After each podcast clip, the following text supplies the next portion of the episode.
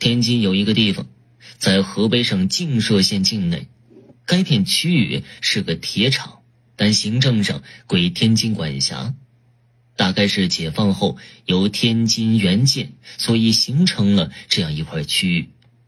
某次出差到该地，顺便拜访老同学，了解到这样一个怪事儿：一个德国进口的高炉总是无缘无故的掉闸，无法开机。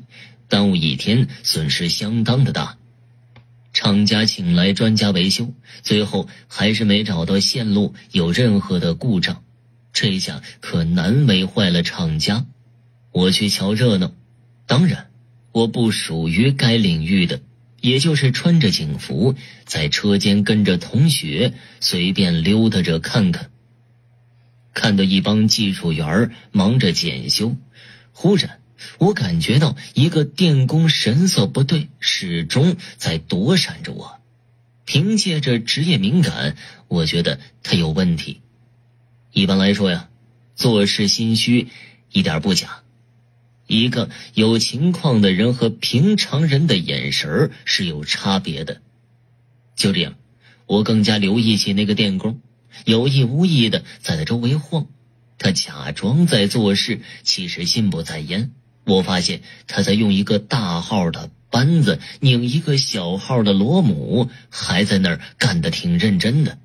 等他中午去了食堂，我又发现了他。我偷偷走到他跟前，突然坐下说道：“这位师傅，您是在厂子负责什么的呀？”这电工掩饰了一下慌乱，他负责高炉的电路检修，随便聊几句没有破绽。我临走甩了一句话：“看你气色不太好，如果你有什么想对我说的话，请来找我聊聊吧。”他哑口无言，待了半天没回过神来。转天晚上，我收拾东西，准备明天一早回天津。突然，这个电工敲门，我一愣。这个电工面如死灰，进屋扑通跪下了，说我自首，我杀了人了。这个电工三十多岁，和一女人有了暧昧关系，然后发展的不可收拾了。这个女人怀孕了，要拆散他的家庭，他不肯答应。结果这个女的威胁要告他，他最后决定铤而走险，除掉这个女的。一次值班，他把那个女的骗来，趁她不备将她打晕，然后背着她扔进高炉焚尸灭迹。这个炼钢的炉子可比火葬场的高级多了，人进去几千度高温，一点灰都找不到。就这样，人神不知鬼不觉的做完了。但他万万没想到，几个月来，这个高炉总是无缘无故的停机，怎么也找不到故障原因。这个电工心理素质差，开始疑神疑鬼起来，自己吓自己。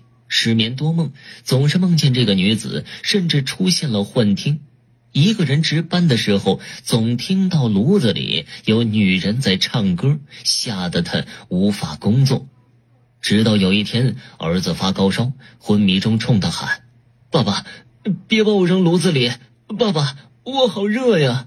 这个电工彻底崩溃了，怀疑自己的罪孽影响到了家人，看到警察就出虚汗。半夜有动静就起来看看，凭着残缺的良心找我自首来了，以求摆脱这罪恶感和折磨。这个电工被送进拘留所等待宣判，但至少他能舒服的睡个好觉了。